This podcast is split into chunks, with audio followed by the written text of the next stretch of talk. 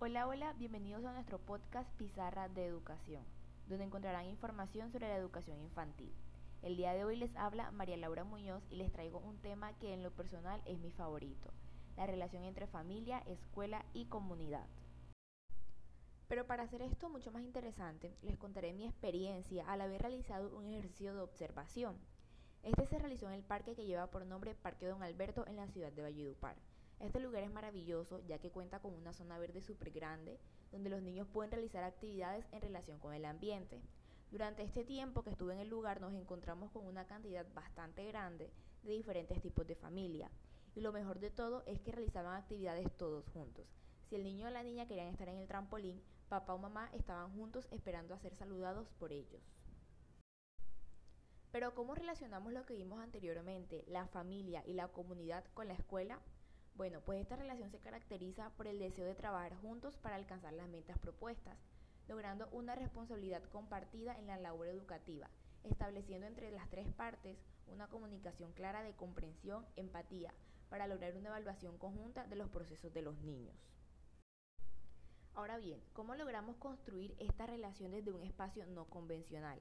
Esto es algo muy sencillo y personalmente creo que será tarea tanto de papá como de mamá, dependiendo obviamente del tipo de familia en el que se encuentre el niño, ya que los padres son los primeros educadores y quienes mejor conocen a su hijo o hija, por lo cual representan una valiosa fuente de información acerca de sus gustos, de sus estados de ánimo e intereses, lo cual va a favorecer el trabajo del maestro, además de revelar la preocupación familiar, lo que contribuye positivamente a reafirmar el autoestima y le da seguridad a los niños y niñas. Si esta relación de padres e hijos se da de forma correcta, los niños podrán relacionarse de mejor manera con su entorno. Algo que si lo pensamos tiene mucho sentido. Actualmente me encuentro realizando las prácticas pedagógicas y he podido notar que esos niños que tienen a sus padres presentes en el proceso educativo disfrutan mucho esta etapa. Llegan con una mejor actitud a la hora de clase, no les da temor participar o de equivocarse. Sin embargo, los niños y niñas que sus padres no tienen tiempo o el interés de ser parte de este proceso se ven afectados en su área emocional y cognitiva. Según Escola, en 2012 nos dice que la familia es un lugar educativo, una comunidad de amor y de solidaridad insustituible para la enseñanza y transmisión de valores culturales, éticos, sociales, espirituales, esenciales para el desarrollo y el bienestar de los propios miembros y de la sociedad. Lo que Escola nos plantea con lo anterior es que la familia se forma la identidad de las personas, se satisfacen las necesidades básicas de aprendizaje y se adquieren los hábitos respecto a la educación y trabajo se aprende a convivir con otros, ya que se socializan las normas, valores, el autocontrol, la responsabilidad, el desarrollo social, el equilibrio emocional y la autonomía.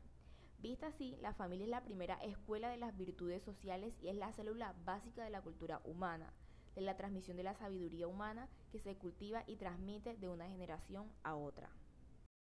Mis queridos oyentes, con todo lo planteado anteriormente, creo que podemos llegar a la conclusión que la comunicación en la escuela, familia y comunidad en el desarrollo del humano es fundamental, ya que las tres juntas colaboran para la formación del ser humano sobre sí mismo.